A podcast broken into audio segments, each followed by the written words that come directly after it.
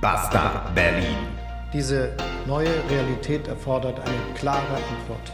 Nicht schnelle große Schlagzeilen, sondern hinter den Kulissen. Aus dem Wissen muss ein Können werden. Der alternativlose Podcast.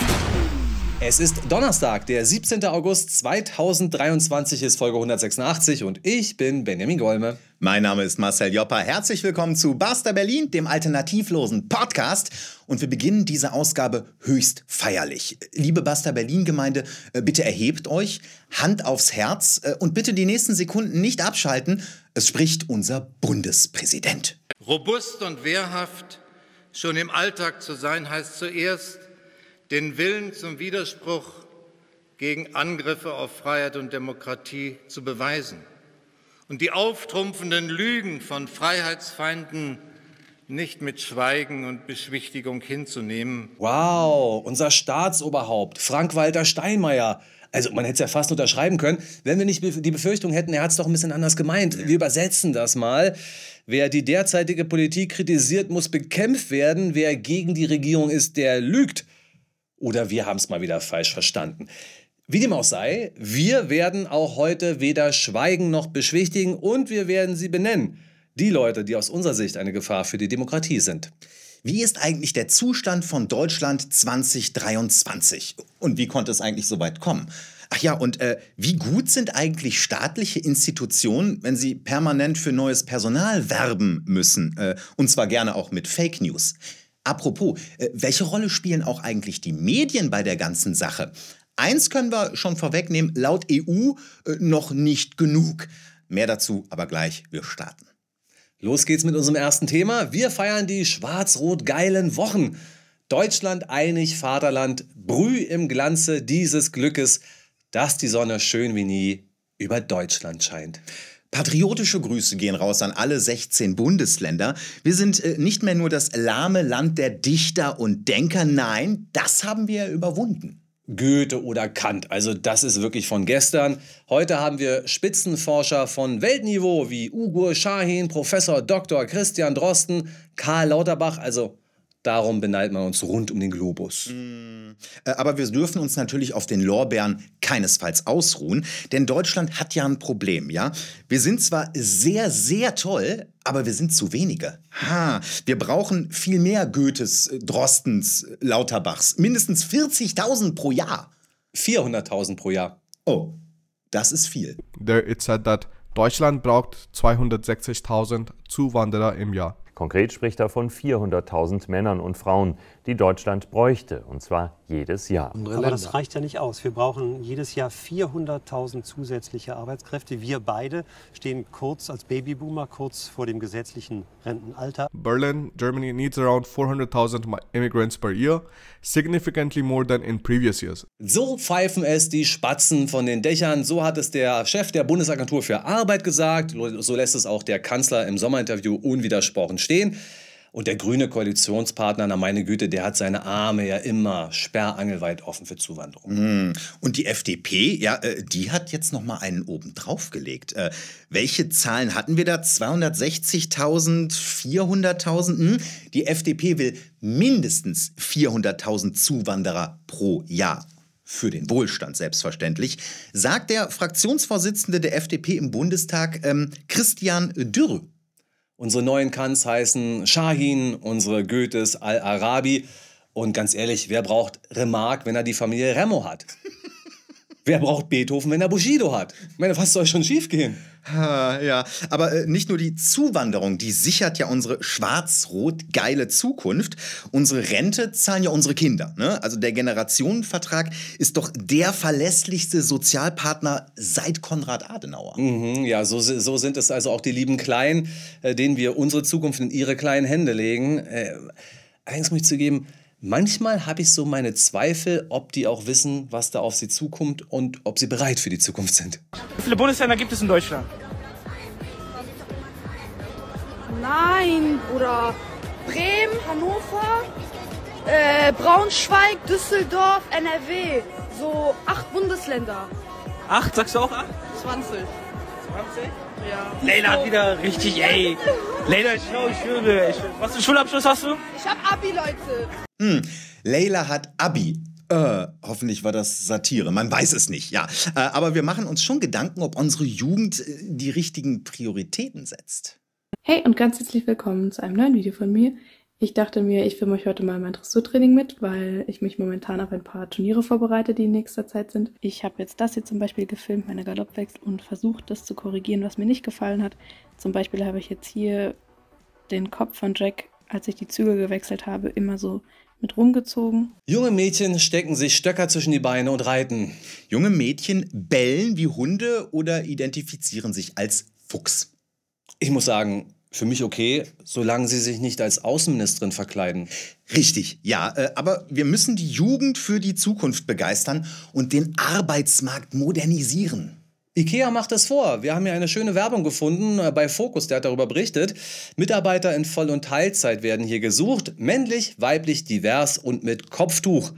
Sehr schön, einziger Makel, es müsste natürlich Mitarbeitersternchen innen heißen, IKEA. Mm, unangenehm, ja. Auch die Berliner Verkehrsgesellschaft will ein Stück vom 400.000 Menschen Kuchen abhaben. Horizont berichtet, die BVG buhlt mit diversen Einblicken um neue Mitarbeitende. Habibi, Bro und Besti, Amigo, Digger und Schwesti. Wow, das reimt sich ja sogar ganz flott. Mal gucken, ob auch der nächste Spruch sich reimt. Äh, schwierig.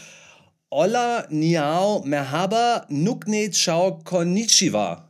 Fast, ja. Äh, aber äh, liebe Weltjugend, bevor ihr euch jetzt als Busfahrer bewerbt, prüft erstmal, was da sonst noch so im Angebot ist. Zum Beispiel Lehrer in Baden-Württemberg. Mm, den Job äh, hat das Waschlappen Land ja am Stuttgarter Flughafen beworben. In der FAZ sehen wir dieses Plakat. Gelandet und gar keinen Bock auf Arbeit morgen? Hurra! Mach, was dir Spaß macht und werde Lehrer, Sternchen in. Mensch, klasse, ja. Verbeamtet und nicht arbeiten. Hm. So ähnlich läuft es übrigens auch bei der neuen Werbekampagne der Polizei Niedersachsen. Schaut mal, wie viel Spaß der Mann hat. Eben noch ein Tatort gesichert, schon im Sonnenuntergang am Strand. Kann man machen. Aber auch hier gilt, äh, bevor ihr euch bei der Polizei bewerbt, sondiert nochmal das restliche Angebot. Besonders entspannt scheint es ja bei den Jungs und Mädels von der deutschen Bundeswehr zuzugehen. Klar. Spiegel hat die Truppe auf der Jagd begleitet. Spiegel TV embedded in Eckernförde. Militärstiefel statt Badeschlappen. Wir wollen jetzt äh, einmal so auftreten, dass wir in einer Urlaubszeit, in einer Urlaubsregion möglichst viele Touristen aus ganz Deutschland äh, hier erreichen können. Beachvolleyball in Tarnfarben, Fitnessparcours statt Sonnenliege. Eins, zwei. Wow, Kniebeugen mit Neunjährigen. Ich sag mal, früh übt sich, wer ein Mörder werden will. Bitte was? Soldaten sind Mörder? Äh, stammt von Tucholsky, wurde aufgegriffen vom linken Politiker Thies Gleis und auch vom Kabarettisten Georg Schramm. Soldaten sind Mörder, ist immer eine Frage des Kontextes. Ich persönlich würde es aber so nicht unterschreiben. Hm. Äh, Was wir aber damit sagen wollen, äh, diese bunte neue Arbeitswelt, die könnte auch von den Gebrüdern Grimm stammen. Denn sie ist schlicht und ergreifend ein Märchen. Ja, die Realität, die sieht natürlich anders aus. Äh, Traumberuf Faulenzer. Hier mal ein Besuch an ja, einer Berliner Gesamtschule.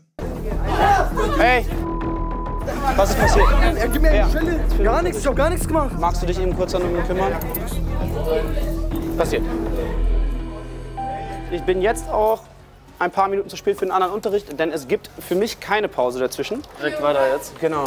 Also ich bin basically jetzt schon drei Minuten zu spät. Habibi, Herr Lehrer. Na, immerhin hat er Glück gehabt und hat nicht selber die Schelle kassiert. Ja. Aber der Beruf Lehrer macht übrigens ausgesprochen viele Leute krank und müde. Laut Ärzteblatt schaffen es nicht alle Lehrer bis zum Pensionsalter von 65 Jahren. Also gar nicht alle. Also fast keiner. Um genau zu sein, von 100 Lehrern schaffen es sechs. Ui, die haben aber ein dickes Fell. Witzigerweise sind die häufig in ihren Funktionsberufen. Also die sind dann beispielsweise Schulleiter, dann Ah. geht's scheinbar. Also solange die Plagen weit entfernt sind, kann man es vielleicht sogar machen bis zur 65. Mm, ja. Dann hatten wir doch doch den äh, Traumjob Polizist oder Polizistin. Jetzt habe ich auch noch gegendert, ah je. Aber äh, das muss man natürlich auch mögen, ja? Ich meine, die Beamten, die retten uns ja aus der Not. Ähm, die beschützen uns, sollten sie zumindest. Und wenn sie jetzt einen Streit beigelegt haben, dann gibt es ja auch irgendwie ein gutes Gefühl, ja? Aber dann gibt es ja auch noch dieses spezielle Klientel. Mm, Die sorgen für ein ganz besonderes schwarz-rot-geiles Gefühl. Die Klientel, die sich nämlich so gar nichts sagen lassen möchte, die lieber ihre eigenen Regeln macht. Wie zum Beispiel den Rapper Flair. Bild zeigt ihn hier bei einer Polizeikontrolle in Berlin. Ja, du machst deinen Job, hast mich erkannt, weil ich Flair bin. Fährst mit der, du Fanboy, du neidischer Fanboy. Bei Gott, ich mach dich kaputt. Geh noch einen Schritt näher, du Scheiße. Sie kommen mir doch hinterher. Du kannst nicht lauter reden als ich. Du bist keine Autorität. Du bist ein Witz. Der Kollege redet, Sie halten den Mund. Ich rede, wann ich will. Wer bist du denn? Fanboy, äh, Stück Scheiße, Witz äh, und das Duzen von mindestens zwei Polizisten. Mm. Und übrigens, aktuelle Meldung von dieser Woche, weiß nicht, ob du es mitgekriegt hast. Ein ähm, Mensch in Neukölln sollte verhaftet werden, ähm, weil er wohl eine Frau sexuell beleidigt haben soll. Äh, und die Polizisten waren zwei, wollten ihn abführen und dann haben sich 100 Anwohner diesen Polizisten in den Weg gestellt. Da möchtest du echt auch ungern Polizist sein. Vor allem, weil du ja hier noch nicht alle Beleidigungen aufgezählt hast. Das können wir noch ergänzen. Ähm, Das Berliner Amtsgericht hat das nämlich nochmal zusammengefasst. Da gab es dann auch Lappen, Hampelmann, Schwanz und Nuttenbengel. Puh, ja, wenn ihr jetzt glaubt, das Gericht hat den Polizisten den Rücken gestärkt, naja, ähm, sechsfache Beleidigung, dreifaches Fahren ohne Fahrerlaubnis, versuchte Nötigung, Beihilfe zur ähm, verbotenen Mitteilung aus Gerichtsverfahren, das macht Bewährung. Ha, was auch sonst. Okay, also Lehrer im schwarz-rot-geilen Deutschland, schwierig. Bei der Hampelmann-Fraktion von der Berliner Polizei mitmischen, naja, aber Bundeswehr, das klingt doch klasse. Ja, ich meine, stellt euch mal vor, die Armee gäbe es nicht. Wir wären äh, nicht mehr unbeschwert, ja, und unsere Kinder wären in Gefahr. Äh, na, übrigens auch die, die freie Presse. Für meine Großen und unser Zuhause. Für sichere Informationen in Deutschland.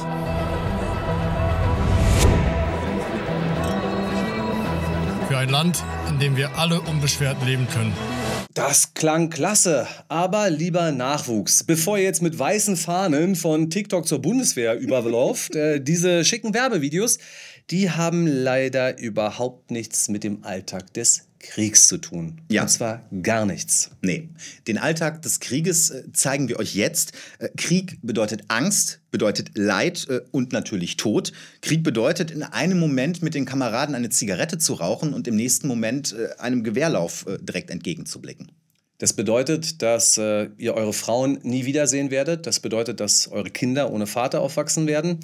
Wir zeigen euch nun ein Video aus einem Schützengraben. Das Video stammt vom Telegram-Kanal äh, von Kanal UKR-SUF. Nach Selbstbeschreibung ist das der offizielle Kanal der ukrainischen Streitkräfte, insbesondere der Spezialeinheiten. Und die verlinken dort auch die Internetseite der Regierung. Das Video ist ähm, ja eines der grausamsten, was wir bislang gesehen haben. Äh, das ist definitiv nichts für Kinder. Vielleicht sollten sich das aber Jugendliche doch angucken, zumindest 17-Jährige, die erwägen, zur Armee zu gehen. Ähm, wir werden das für euch aber so schneiden, dass, naja, dass die Tötung nicht zu sehen ist.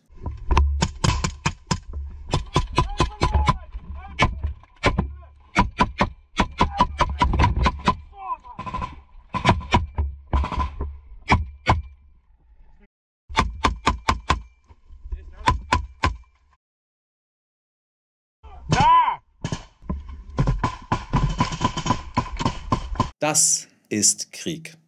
Ihr steigt in einen Schützengraben, ihr erschießt Menschen, die ihr vorher noch nie gesehen habt, ihr steigt über ihre Leichen, eure vermeintlichen Heldentaten werden dann im Internet hochgeladen, aber mit den Bildern in euren Köpfen, damit geht ihr ins Bett. Und die werden euch euer Leben lang verfolgen.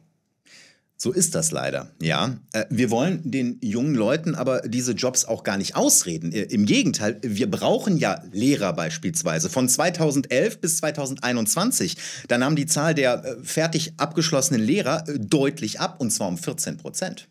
Wir brauchen auch Polizisten, beispielsweise, um den Messerdelikten Herr zu werden, den Vergewaltigungen Herr zu werden oder ganz einfach den Klimaklebern. Tja, wir brauchen Schutz. Und die gefühlte innere Sicherheit bröckelt immer weiter. Die Gewerkschaft der Polizei meint, in Sachsen fehlen 2000 Beamte, in Baden-Württemberg sind es 6000. Wir brauchen auch Soldaten. Und wenn es nur für den Katastrophenschutz ist. Die Politik will die Bundeswehr auf 203.000 anwachsen lassen. Aber stattdessen bewerben sich ja immer weniger Leute bei der Bundeswehr. Ja, und wisst ihr was? Vielleicht liegt das ja auch daran, weil alles gar nicht ganz so schwarz-rot geil ist. Hm. Vielleicht ja, weil unser Land bröckelt. Vielleicht ja, weil ihr Lehrer, Polizisten und Soldaten verheizt. Wie wäre es denn, hm, ganz verrückte Idee, wenn die Schüler ihren Lehrern mal mehr Respekt entgegenbringen würden? Wenn Schlägereien nicht mal äh, ebenso passieren, sondern eine absolute Seltenheit sind? Wie wäre es denn, wenn Polizisten nicht einfach die ganze Zeit auf friedlichen Demonstranten einprügeln, sondern einfach böse Jungs jagen dürfen? Und diese bösen Jungs nicht zwei Stunden später wieder mit einem fetten Grinsen durch die Stadt rasen? Wie wäre es denn, wenn Soldaten ihr Land beschützen dürfen? Unsere 16 Bundesländer. Und nicht ihr Leben lassen müssen im Staub von Afghanistan. Nicht sterben müssen, nur um dann 20 Jahre später äh, am Hindukusch äh, übereilt in Schimpf und Schande abzuziehen. Wisst ihr, Leute, wir lieben unser Land. Aufschreck. Das wird man doch hoffentlich noch sagen dürfen. Ja, Herr, Habe, Herr Habeck, vielleicht ist äh, Vaterlandsliebe ja auch zum Kotzen. Aber geht mal davon aus, dass wir unser Land tatsächlich lieben. Mit all seinen Fischköppen und Ostfriesen, mit seinen Sachsen und seinen Bayern. Aber der Weg dieses Landes, der macht uns ernsthaft Sorgen. Und wir haben uns mal gefragt, wann fing das eigentlich an, alles so unendlich kaputt zu sein? Wann starb vor allem auch das Vertrauen, das Vertrauen in die Institutionen, das Vertrauen in die Politik? Wann war das? Erster Vorschlag, vielleicht war es ja im Jahre 2003. Niemanden aber wird künftig gestattet sein, sich zu Lasten der Gemeinschaft zurückzulehnen. Wer zumutbare Arbeit ablehnt, und wir werden die Zumutbarkeitskriterien verändern, der, meine Damen und Herren, wird mit Sanktionen rechnen müssen.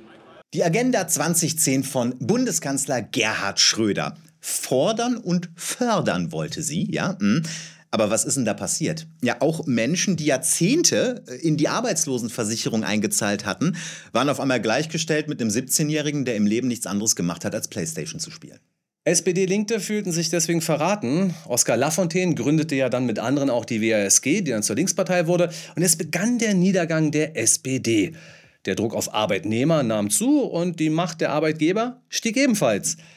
Und wisst ihr eigentlich noch, wer damals so alles dabei gewesen ist? Schauen wir mal rein. Beispielsweise 2016 hat der Spiegel darüber berichtet.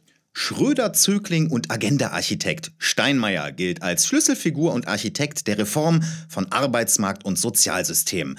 Vor allem die Zusammenlegung von Arbeitslosen- und Sozialhilfe, genannt Hartz IV, war parteiintern heftig umstritten und war wesentlicher Grund für den Aufstieg der Linkspartei. Na, lieber Harzer, wie steht ihr denn so zum Bundespräsidenten? Ist das der Bundespräsident aller Deutscher oder nicht der Bundespräsident der Harzer und nicht der Bundespräsident der freien Medienschaffenden, nicht der Bundespräsident der AfDler? Ja, gut, da bleibt dann bald nicht mehr so viel übrig, für wen er noch Bundespräsident spielen kann.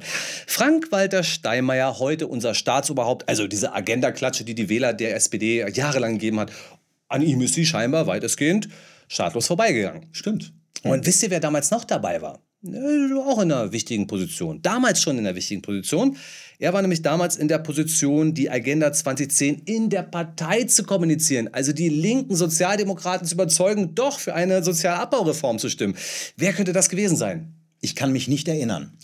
Wie bitte? Ich kann mich nicht erinnern. Richtig. Jetzt sind alle ganz still und derjenige oder diejenige wird erwischt. Olaf Scholz, damals SPD-Generalsekretär. Faszinierend, ja. Für Gerhard Schröder war die Agenda quasi sein politisches Ende. Für Steinmeier und Scholz, da ging es erst richtig los. Wobei ich ja sagen muss, wir sprechen hier über Vertrauen. Und wir sprechen hier über verlorenes Vertrauen. Und äh, da hat der sogenannte Cohiba-Kanzler natürlich seine ganz eigene Geschichte. Schon während seiner Kanzlerschaft wurde er gerne als Genosse der Bosse verschrien. Und danach engagierte er sich dann im Gasgeschäft. Ach was. Und aus dem Kanzler wurde Gasgerd.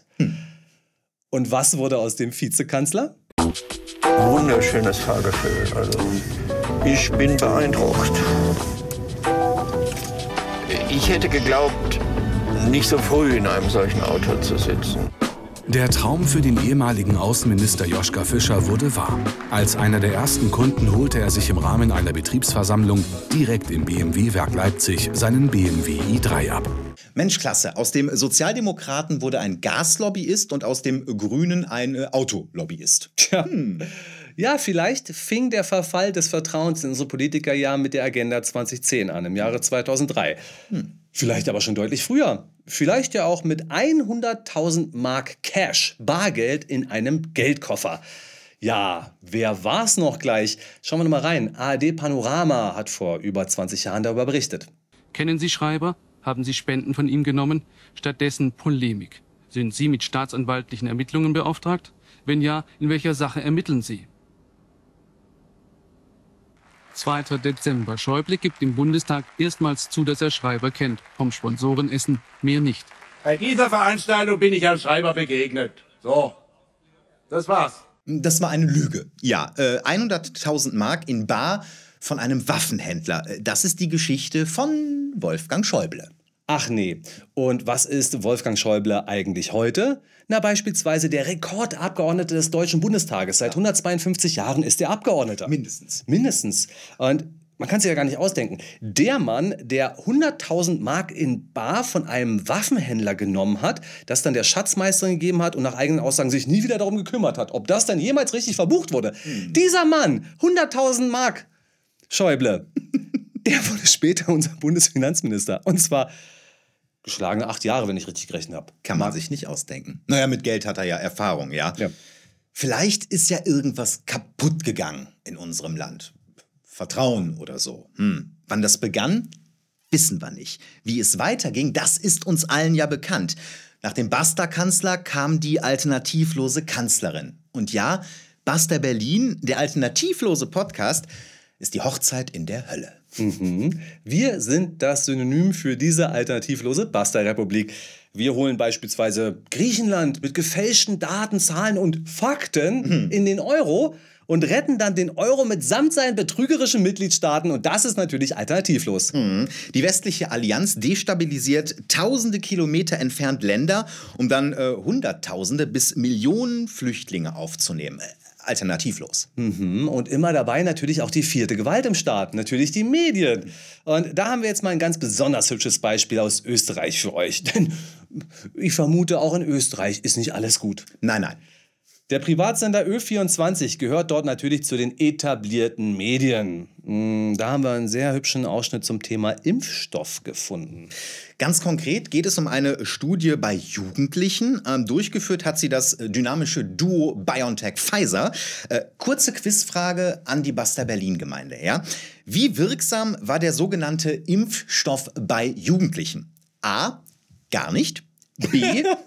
B ja, ich weiß, es ist immer wieder ein Gag, ja. B. 20% wirksam. C. 100%. Okay, ich löse auf. Es waren sicherlich 150 Prozent. Falsch. In der zulassungsrelevanten Phase 3-Studie hat eine Hälfte der Teilnehmer den mRNA-Impfstoff bekommen, die andere Hälfte ein Placebo-Mittel. Unter den ungeimpften Jugendlichen erkrankten später 18 an Corona, unter den geimpften niemand. Darauf basierend geben die Hersteller die Wirksamkeit bei Jugendlichen mit 100 Prozent an. 100% Wirksamkeit. Menschenwundermittel ist gefunden. Juche.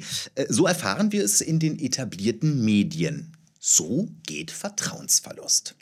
Und habt ihr schon genug schwarz-rot geile Wahrheit oder drehen wir einfach noch eine Runde auf unserem Steckenpferd? Ja. Na, eine machen wir noch.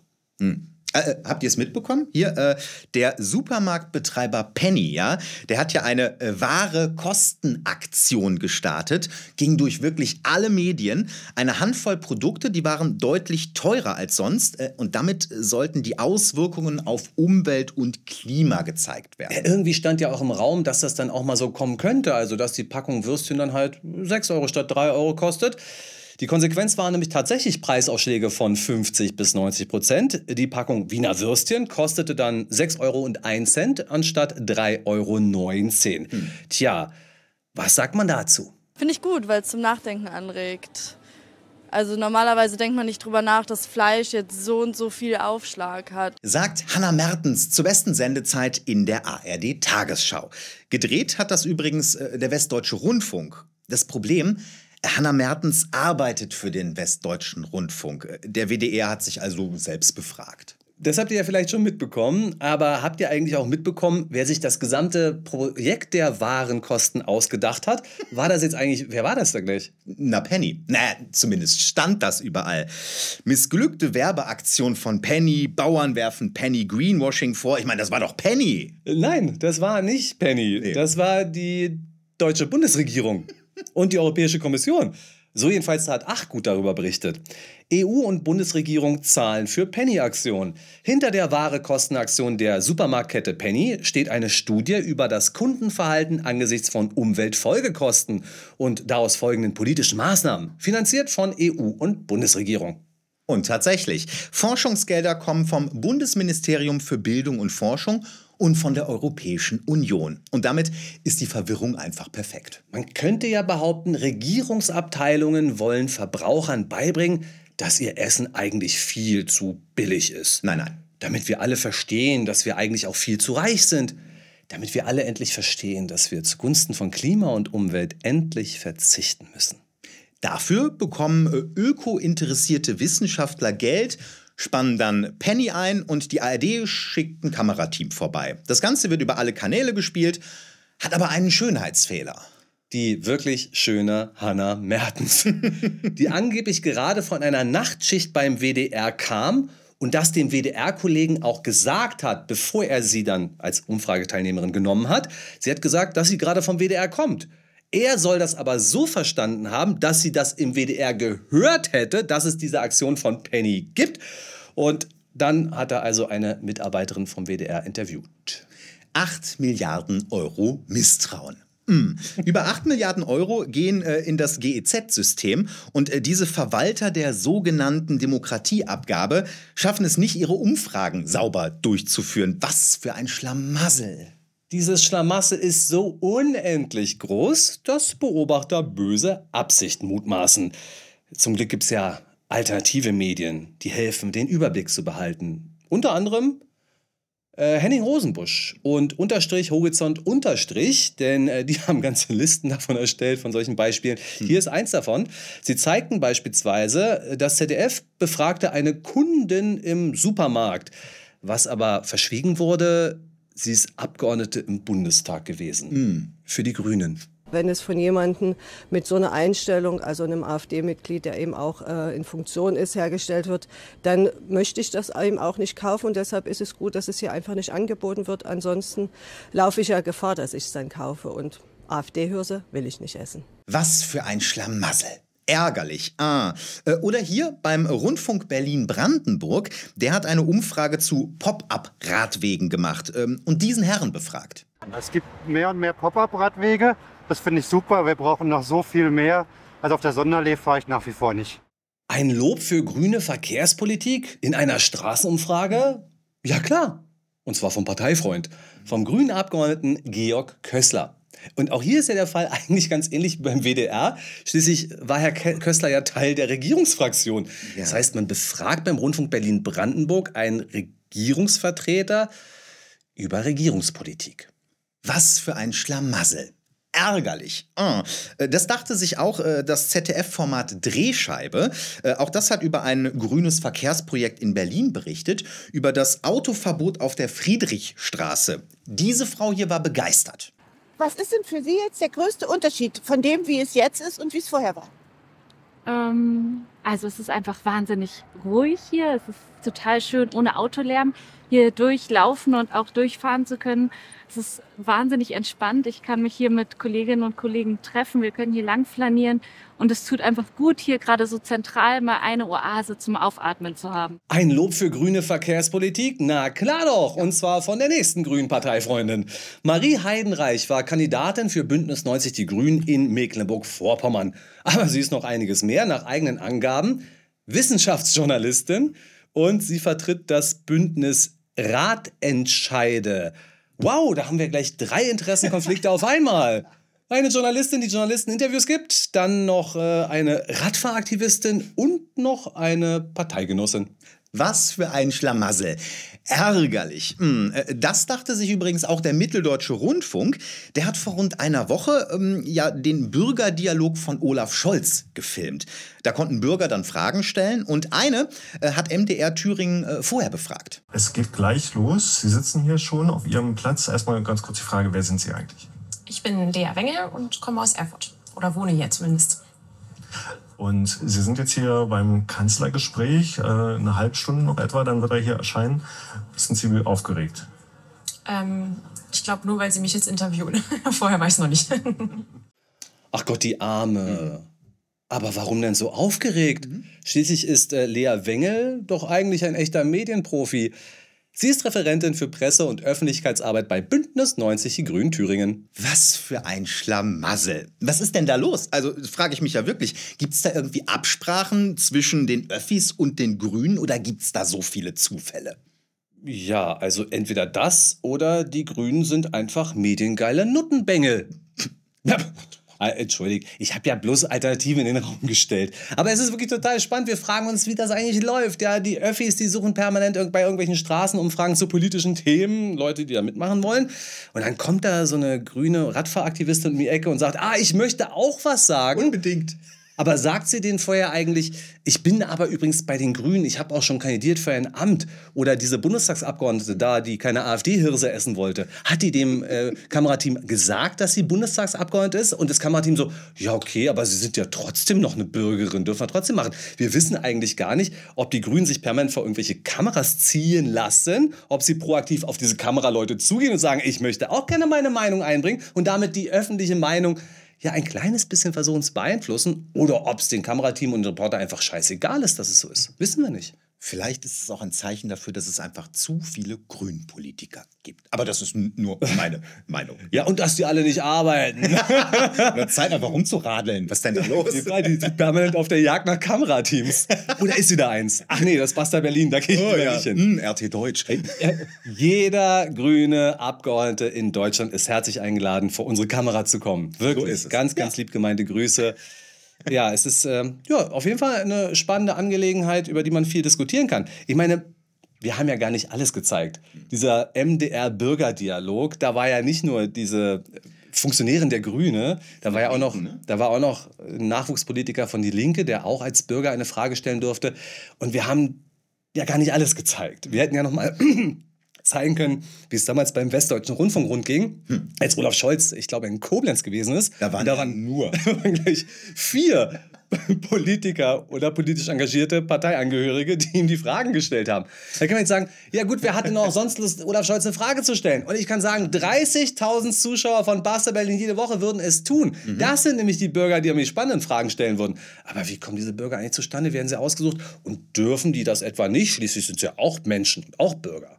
Die werden alle ausgelost, Benjamin. Weißt du, das ist genauso wie damals, wo wir über die Bundespressekonferenz mit dem Regierungsflieger mitfliegen wollten und man uns gesagt hat, die Presseplätze werden ausgelost. Und komischerweise sind immer ARD und ZDF mitgeflogen und nie wir. Das ist das typische Regierungslosverfahren. Das haben die Öffis übernommen. Gibt es aber auch im alternativen Bereich. Bei Querdenken 711 am 29.08.2020, da wurden auch die Presseplätze vor der Bühne ausgelost und äh, hinter der Bühne. Und wir damals hatten Glück und wurden gelost. Genauso wie der Volkslehrer Nikolai Nerling. Der scheint wohl auch gelost worden zu sein. Der war nämlich auch drin. Vielleicht gab es ja nur zwei Lose. Weiß man nicht. Aber ist das jetzt eigentlich dieses schwarz-rot-geile Deutschland-Gefühl? Also äh, im Deutschland-Tempo in die Krise? Hm. Also Glückwunsch auf jeden Fall an SPD, an CDU, an Grüne, auch an die ARD und die angeschlossenen Funkhäuser, äh, die mit über 8 Milliarden Spaß äh, so richtig sehenswert das Ganze machen. Kann man sagen, es ist alles in allem ein absoluter Wahnsinn. Und wir haben da noch einen Vorschlag. Also es gibt so viele Fehler, die die Öffis machen. Und ich bin sicher, wir sehen auch nicht alle. Besonders spannend ist ja, wenn sie auch Interviews machen oder Umfragen machen, wo die Namen nicht eingeblendet werden. Da kann man ja nicht wissen, wer das eigentlich gewesen ist. Unser Vorschlag, wir brauchen eine neue Demokratieabgabe. Und zwar für uns Faktenchecker und Richtigsteller. Ein Prozent der Gebührengelder gehen in Zukunft einfach an uns. An alternative Medien und Aufpasser aus den alternativen Medien. Hm. Na, wie wär's? Und weil das ja 150-prozentig nicht passieren wird, Da müssen wir leider äh, jetzt äh, euch äh, um eine kleine Abgabe bitten. Die BEZ, oh, ja, es Ja. ist so leicht, die fliegt hier immer rum.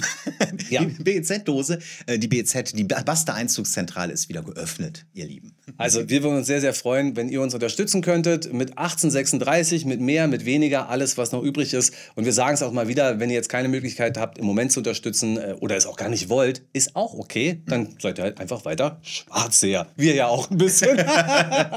genau. Und alle Informationen findet ihr wie immer unter unseren Videos ähm, und auf der Homepage natürlich, also PayPal und die Banküberweisung, das ist da alles. Wenn es da noch Fragen gibt, dann sagen wir gleich nochmal die E-Mail-Adresse, unter der ihr uns auch schreiben könnt. Ähm, was übrigens auch sehr neckisch ist, ich weiß nicht, warum das so zugenommen hat, aber wenn ähm, Leute sich per PayPal beteiligen, schreiben immer mehr Leute dann halt auch so kleine Nachrichten. Und die ploppen dann direkt auf meinem Telefon auf und das ist dann immer sehr witzig. Da sind oftmals lustige Verwendungszwecke. E-Mail-Adresse? Redaktion at basta.berlin? Nein, doch. Ja, doch, doch. Ich muss die neue, muss ich noch reinkriegen, ja? Ja, mir fällt gerade ein, dass ich noch mehrere wichtige Sachen sagen muss. Also zunächst einmal zu euren E-Mails. Wir machen jetzt ja zwei Sendungen die Woche, am Montag und am Donnerstag. Und dementsprechend hat sich auch das E-Mail-Aufkommen äh, nicht verdoppelt, aber es sind echt viel mehr geworden. Und ich komme nicht dahinter, alle zu beantworten. Erstmal Entschuldigung an alle.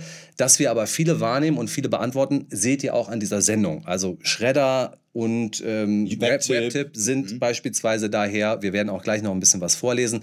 Also wir nehmen das äh, ernst und wir nehmen das wahr und wir danken euch sehr für eure E-Mails. Auch die Kommentare lesen wir. Natürlich. Ganz wichtiger Punkt, Herr Jopper. Und für euch.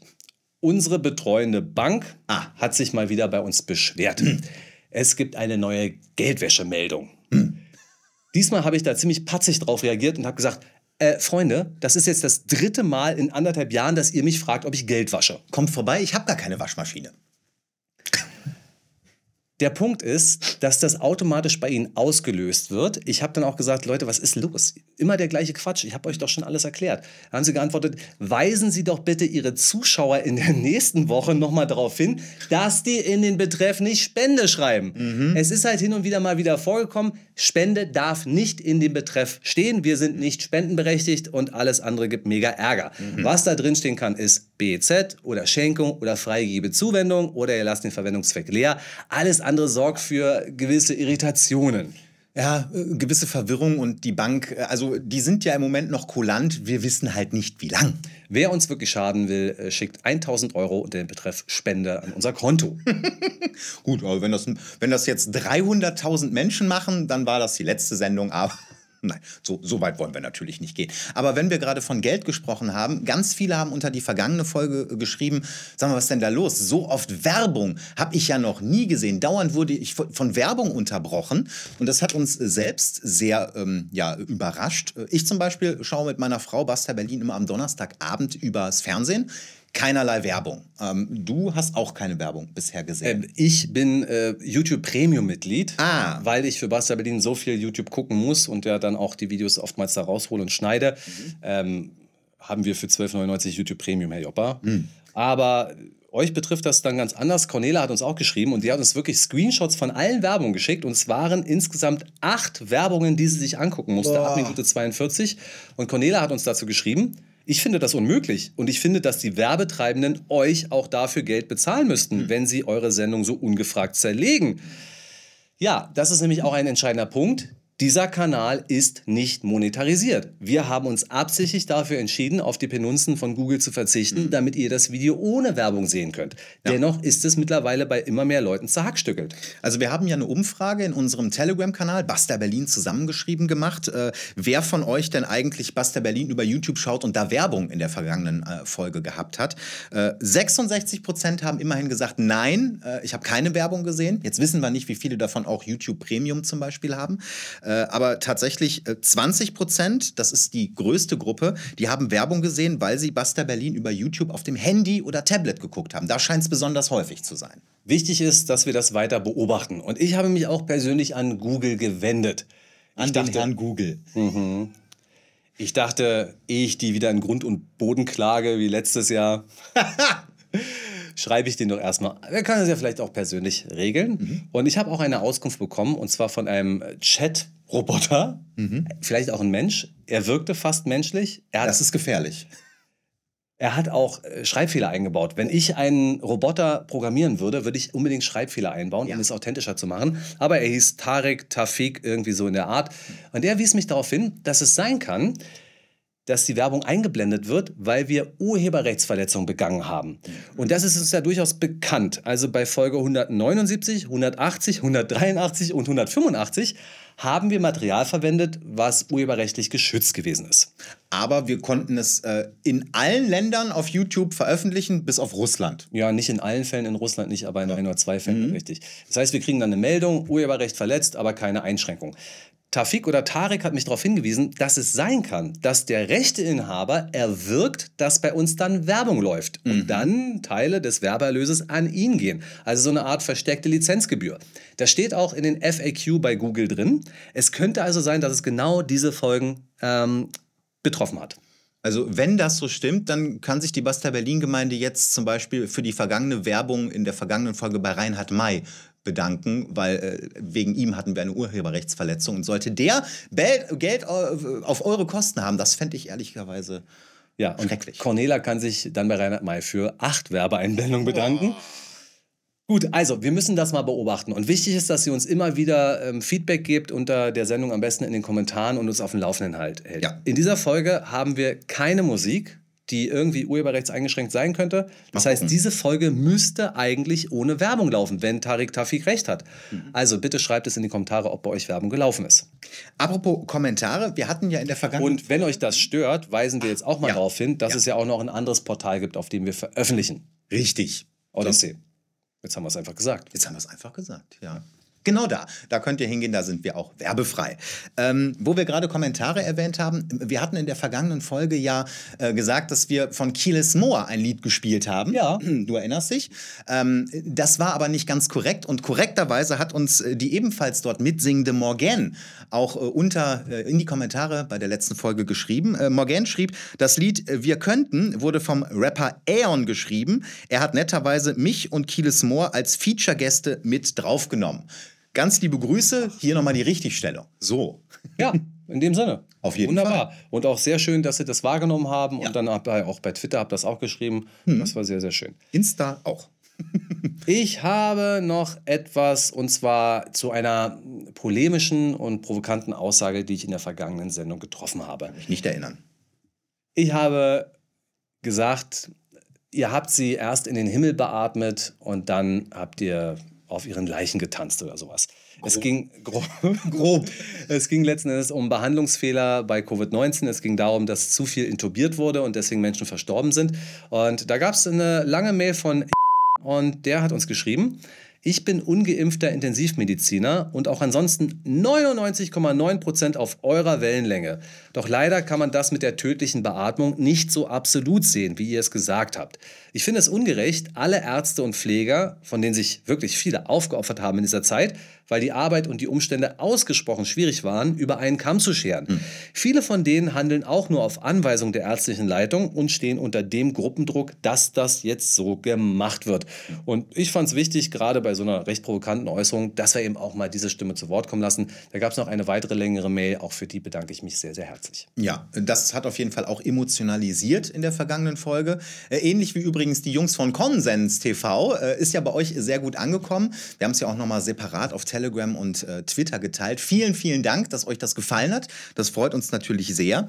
Und eine, ähm, ähm, eine ja, ich würde sagen sogar viele Meldungen, gab es noch Rückmeldungen zu George Orwells 1984, ähm, nämlich äh, das neue Hörbuch. Es gibt ein neues, neues Buch und da ist das Vorwort, tatsächlich, es gibt ein neues Vorwort, äh, das ist ein Kommentar von Robert Habeck. Kann man sich nicht ausdenken. Ich werde das mal nachgucken. Ich werde euch an gegebener Stelle die Umdeutung von Robert Habeck von 1984 mal präsentieren. Ich habe das auch schon mal überflogen. Ähm, äh, es ist unglaublich. Ich war ja begeistert, wie Konsens TV angekommen ist. Tatsächlich Ich hatte das Gefühl, dass viele es noch gar nicht kennen. Andere hatten es vielleicht schon vergessen. Andere haben sich gefreut, dass die Jungs wieder da sind. Ich glaube, wir haben es in den anderthalb Jahren nur einmal gemacht, letzten anderthalb Jahren und jetzt vielleicht wieder öfter, Joppa? Ja. Das kam aus deiner Feder. Ich fand es wirklich Großartig. Hat Spaß gemacht. Ja, ich glaube, wir können uns damit anfreunden, das häufiger zu machen. So. Äh, Jetzt nochmal ganz liebe Grüße an unseren äh, Techniker Andreas, der gerade die Füße hochgelegt hat und ganz entspannt sitzt, während wir hier unsere Arbeit machen. Ich habe gerade einen Fehler gemacht, als ich die Mail vorgelesen habe von dem Intensivmediziner. Der sagt, der Name darf nicht genannt werden. Also, wir müssen den Namen piepen und meinen Mund blurren. Kriegen wir das hin? So, jetzt wisst ihr, warum das eben gerade gepiept gewesen ist. Fantastisch. Super, haben wir doch einiges besprochen? Genau. Sieht's aus? Ich würde vorschlagen, wir starten unseren zweiten Themenblock. Exakt, das machen wir. Äh, Und den zweiten Themenblock, ja, den wollen wir heute mit einer wichtigen, ne, ach was, mit einer elementar bedeutsamen Frage einleiten, ja, quasi mit der Mutter aller Fragen. Warum ist der öffentlich-rechtliche Rundfunk so wichtig für die Meinungsbildung? Informationsflut. Tag für Tag bahnen wir uns einen Weg. Wir schwimmen und sehen nicht immer klar.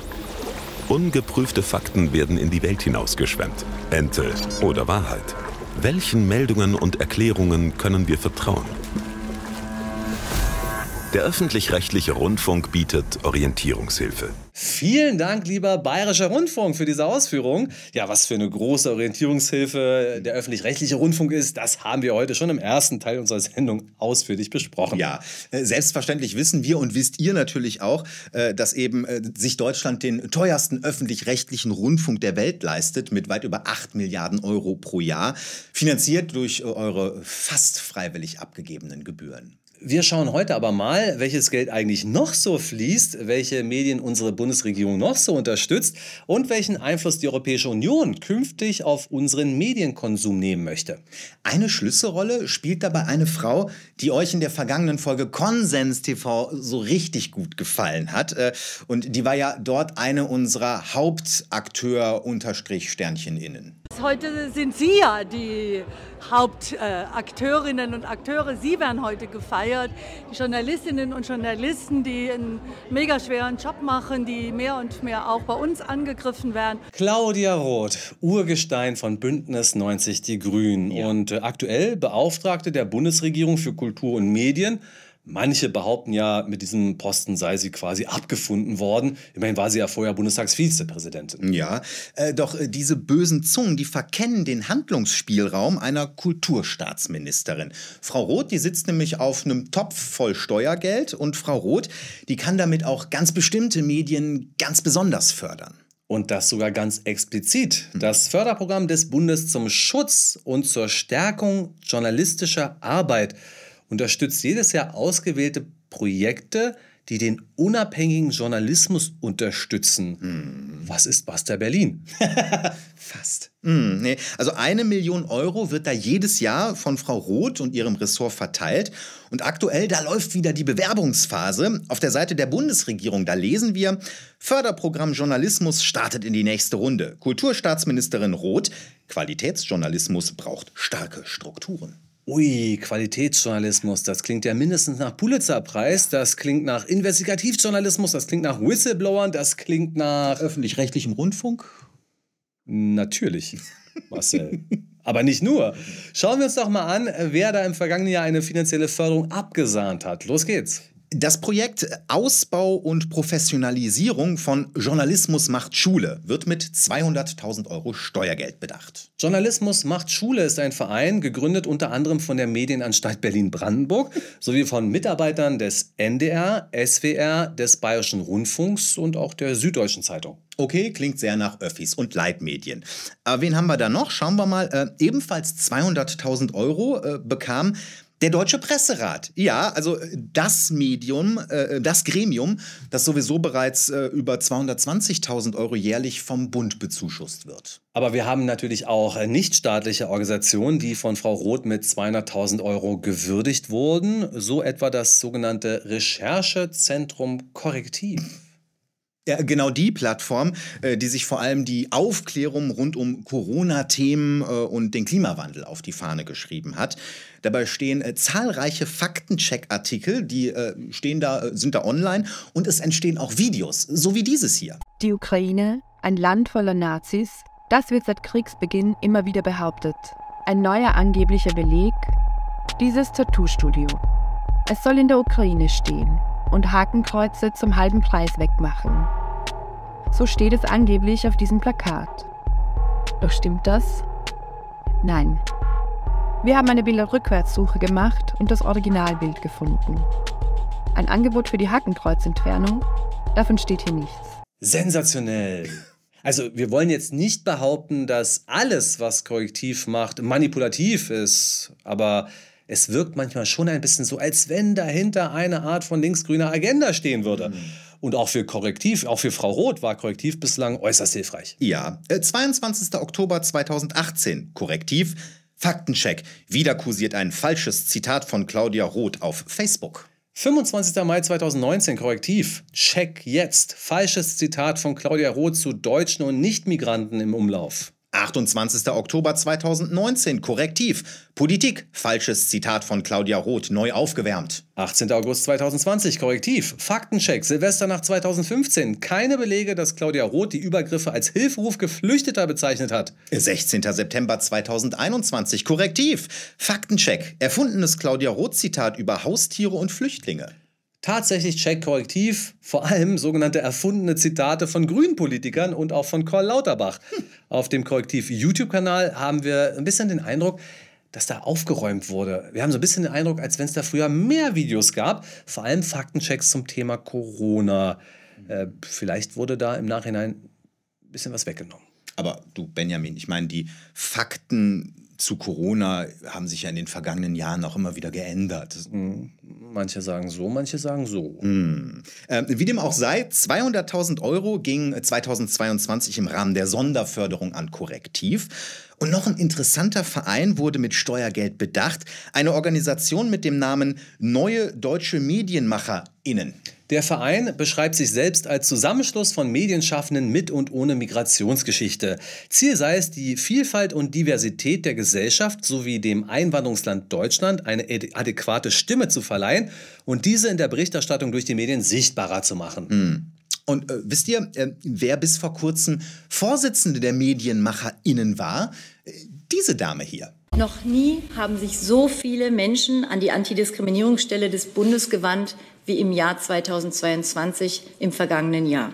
Ferda Attermann, die Antidiskriminierungsbeauftragte der deutschen Bundesregierung. Von den insgesamt zehn von Claudia Roths Ressort geförderten Projekten im vergangenen Jahr hatten acht einen klaren Bezug entweder zur Bundesregierung, zu den Grünen oder zu den öffentlich-rechtlichen Medien. Ja, spitze. Aber weißt du was, Benjamin? Ähm, was wäre dir jetzt lieber, wenn Claudia Roth und die Bundesregierung die Medien steuern oder Ursula von der Leyen und die EU-Kommission? Hm, nichts von beiden? Hm, äh, tut mir jetzt total leid. Äh, habt ihr schon mal was vom European Media Freedom Act gehört? Ja? Äh, Nein? Ne? Äh, gut, äh, von dem werdet ihr aber noch hören. Erstmals vorgestellt im vergangenen Jahr. Frau Roth hat vor wenigen Tagen dann auch nochmal ihre ausdrückliche Unterstützung signalisiert, auch die Unterstützung der Bundesregierung. Und wir hören dazu jetzt die Vizepräsidentin der EU-Kommission, Vera Jourova. Und die hat das kommende Gesetz gegenüber Euronews mit warmen Worten angepreist. We need uh, legally binding rules to protect media better in Europe because we see a negative trend in almost all the member states. We have pan-European issue. Uh, political pressures on media. Klingt doch toll, ja? Also, weil staatlicher Druck auf freie Medien zunimmt, da müsse man mit dem neuen Gesetz eben die Freiheit und Unabhängigkeit der Presse schützen. Finde ich klasse. Wer allerdings denkt, Frau Jourova meint damit etwa die deutschen Leitmedien während der Corona-Zeit. Hm, äh, Oder während des Ukraine-Kriegs. Oder während der Energiewende? Der täuscht sich leider, ja. Im Visier der EU-Kommission stehen vor allem Staaten wie Ungarn, Polen oder Slowenien, in denen staatskritische Journalisten noch extremer diffamiert werden als hierzulande. Aber eins nach dem anderen, denn es ist ja nicht alles schlecht und schließlich geht es ja hier um die Pressefreiheit auf einem ganzen Kontinent. Freedom is priceless, honorable members. This is our principle.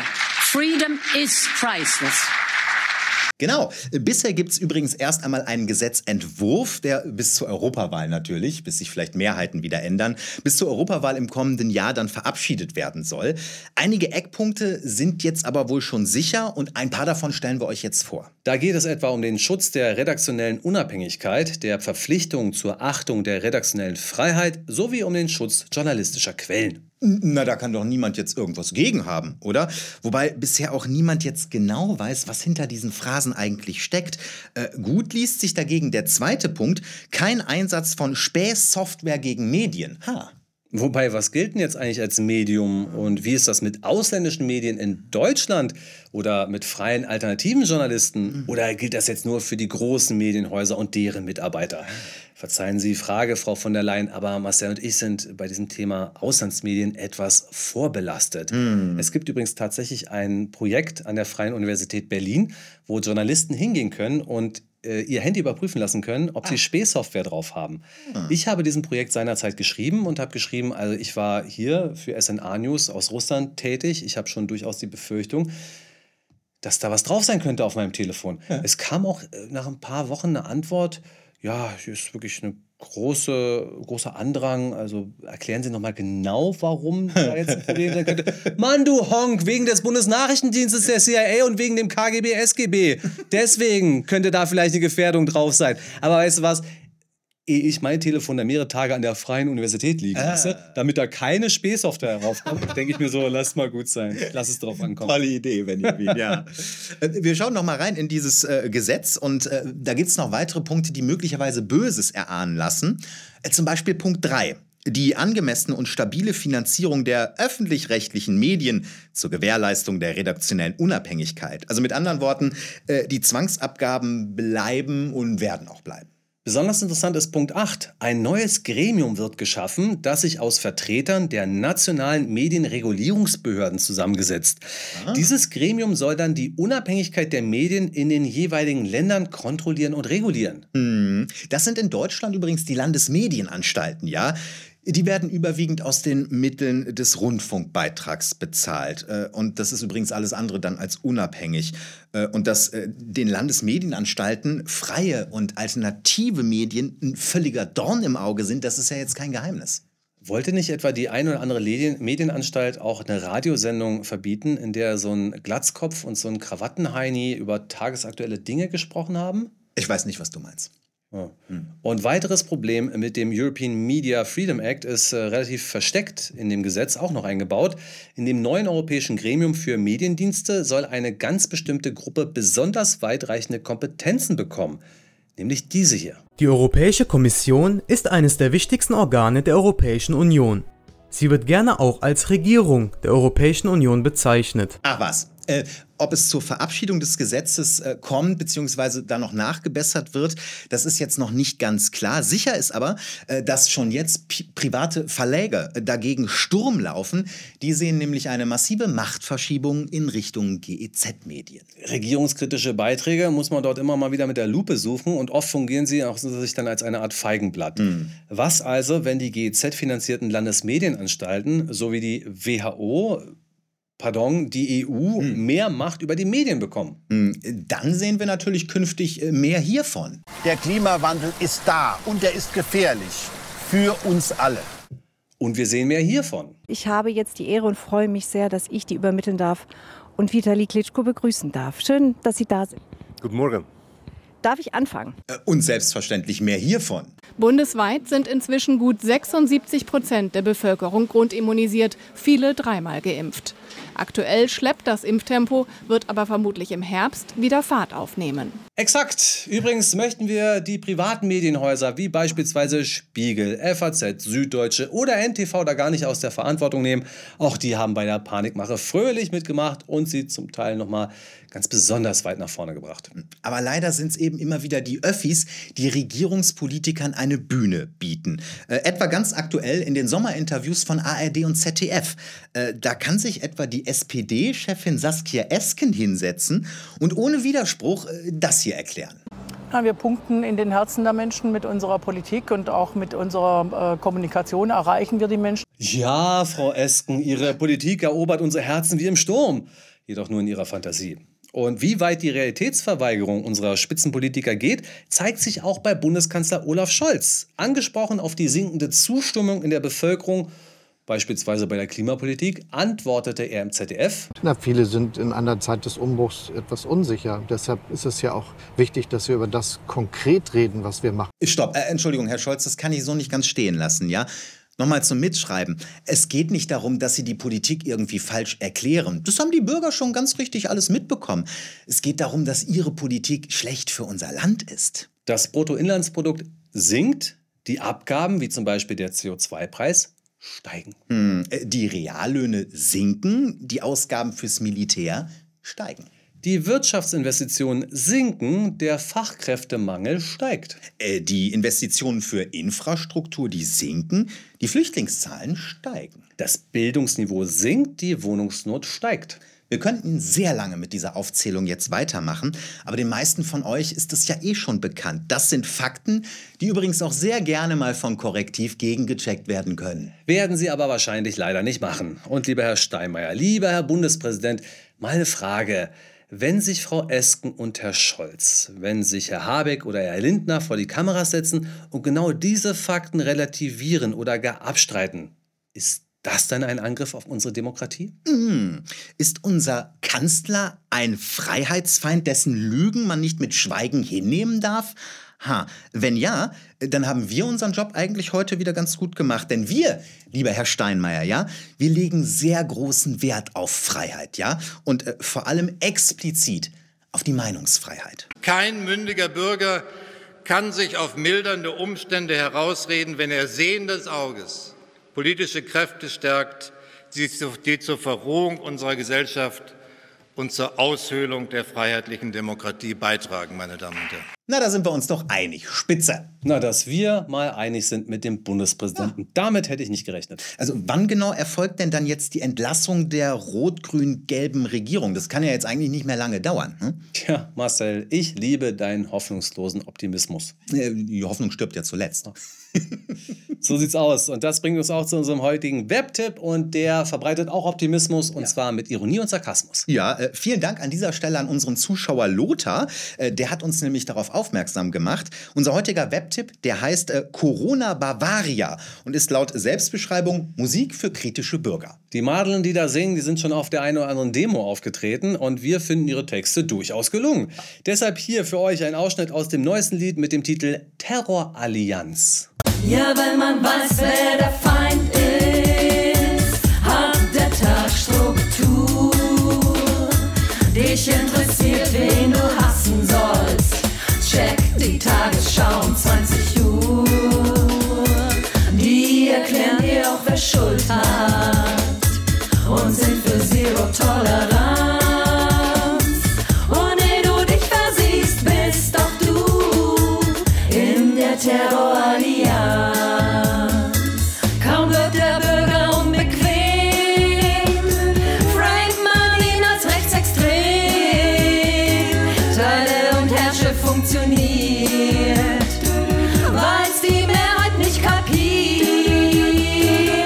Ausschnitt war das aus äh, Terrorallianz von Corona Bavaria. Sympathisch die Madeln, unser heutiger Webtipp und natürlich als Video unter unserem Video auch nochmal verlinkt. Und wir schreddern. Und ja. da geht es heute um einen Artikel der Nachrichtenagentur Reuters. Und wie das häufig so ist, wenn eine Nachrichtenagentur etwas rausbringt, dann wird das immer übernommen oder teilweise übernommen oder man orientiert sich daran. Mhm. Und äh, das steht dann stellvertretend für eine Entwicklung, die wir so ganz und gar nicht gut heißen. Nee, äh, der Artikel, der stammt vom 4. August und trägt den Titel Der österreichische Staatschef unterstützt die rechtsextreme Idee, Bargeld in der Verfassung zu verankern. Oh nein! Österreichs konservativer Bundeskanzler, so schreibt Reuters, Karl Nehammer möchte, dass das Recht auf Bargeldnutzung in der Verfassung verankert wird, sagte er in einer am Freitag veröffentlichten Stellungnahme gegenüber österreichischen Medien. Eine Idee, die die rechtsextreme Freiheitliche Partei seit Jahren vorantreibt. Mhm. Also Reuters, was soll ich dazu sagen? Weil eine rechtsextreme oder rechtsgerichtete Partei eine Idee vorantreibt, ist die Idee nicht rechtsextrem. Richtig. Stell dir mal vor, Björn Höcke würde sich für die Inklusion einsetzen. Wäre Inklusion dann rechtsextrem? Richtig. Das ist einfach dermaßen daneben und das wurde dann aufgegriffen von unterschiedlichen Medien. Ganz viel. Wir haben ja hier ein Anliegen, über das wir uns im Grunde genommen gefreut haben. Auch unser Zuschauer Patrick, der uns das geschrieben hat, war, glaube ich, freudig erregt, als er das gelesen hat. Ja. Also Österreichs ähm, Kanzler Karl Nehammer will einfach nochmal alle Verdächtigungen in Richtung Bargeldabschaffung mal aus dem Weg räumen und sagen, das Bargeld bleibt. Mhm. Und was passiert? Ihm wird vorgeworfen, dass er eine rechtsextreme Idee nach oben bringen würde? Und das ist ja eigentlich auch genau das, was die Mädels gerade in dem Song gesungen haben. Ne? Äh, Kaum passt die Meinung nicht zu dem, äh, was Mainstream oder auch Regierungen, in dem Fall natürlich nicht, aber äh, bei uns die links-grüne Regierung sagen, dann bist du rechtsextrem. Ganz schnell bist du rechtsextrem. Bist du nicht auf Linie, bist du rechtsextrem.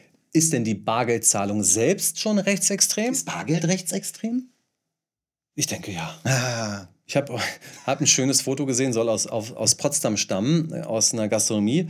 Ja, Zahlung nur mit Karte, Trinkgeld bitte in Bar, gerne 10 Prozent. Bestimmt. Ja, ich finde, äh, völlig zu Recht wandert dieser Reuters-Artikel, der wirklich viel übernommen wurde, in den Schredder. Ab damit. So. Ich schwitze. Wir sind auch schon wieder durch für heute. Bitte leitet diese Folge doch einfach mal an die äh, GEZ-Medien eures Vertrauens weiter. Vielleicht können die das ja irgendwie als Anregung für tatsächliche Regierungspolitik weiterverwenden. Ja, und ähm, äh, da, muss, da muss tatsächlich ähm, äh, noch mehr ähm, äh, Gehirnschmalz auch rein. Korrekt, liebe Frau Esken. Und wenn euer Vertrauen in die GZ-Medien aus diversen Gründen gar nicht mal so hoch ist, Ah. dann empfehlen wir euch am Ende dieser Sendung natürlich nochmal die BEZ, die Basta Einzugszentrale. Also nochmal ganz kurz, wir würden uns natürlich sehr freuen, wenn ihr unsere Arbeit zu schätzen wisst und wenn ihr die Möglichkeit habt, uns auch finanziell zu unterstützen. Also nicht nur uns, sondern auch unseren Techniker und dass wir halt einfach jede Woche sitzen können. Und äh, du hast es ja heute schon mal erwähnt, zusätzlich äh, montags auch noch unseren Audio-Podcast machen, den Basta Wochenstart, unseren Videopodcast an jedem äh, Basta Donnerstag. Das macht uns unglaublich viel Spaß und das können wir nur machen, weil ihr das so wollt. Und das ist ja auch überhaupt keine Phrase. Also Basta Berlin Gemeinde ist natürlich ein Scherz. Wir sind ja keine gläubige Gemeinde, wir sind auch keine Sekte, aber wir sind doch tatsächlich zusammengewachsen. Und mir ist das neulich mal bewusst geworden. Ähm, das Logo, das hat ein Zuschauer gemacht. Die Homepage hat ein Zuschauer gemacht. Den Fanshop macht die Michi, ist eine Zuschauerin. Äh, Andreas guckt unsere Sendung nie, der ist raus. Andrea, Andreas, unser Techniker, ist jetzt seit über einem Jahr dabei und macht uns sehr, sehr glücklich. Wir sind ihm sehr dankbar. Dann haben wir das neue Outro, das äh, kommt auch von einem Zuschauer. Richtig, Und von das Hans-Georg. Ja, Ja, und Hans sowas- Josef, Entschuldigung. Sowas macht einfach Spaß. Das ist einfach toll. Ja. Also, Vielen Dank. Mir macht's Spaß. Ich hoffe, euch macht's auch Spaß. Und äh, wenn es euch Spaß macht, dann sehen wir uns nächste Woche wieder. Nächste Woche geht es auf jeden Fall wieder rund und dann mit Folge 187. Äh, Mein Name ist Benjamin Golme. Ich freue mich ausgesprochen und bis bald. Mein Name ist Marcel Joppa. Bis dahin und tschüss. Basta, basta, Schluss aus Ende, Feierabend, jetzt sofort Berlin braucht dringend eine Wende. Denken ist der neue Sport, denn die Werte hier im Westen, diesem Abenteuerland, sind die selbsternannten Besten. Bitte, wo bleibt der Verstand? Basta Berlin, der alternativlose Podcast.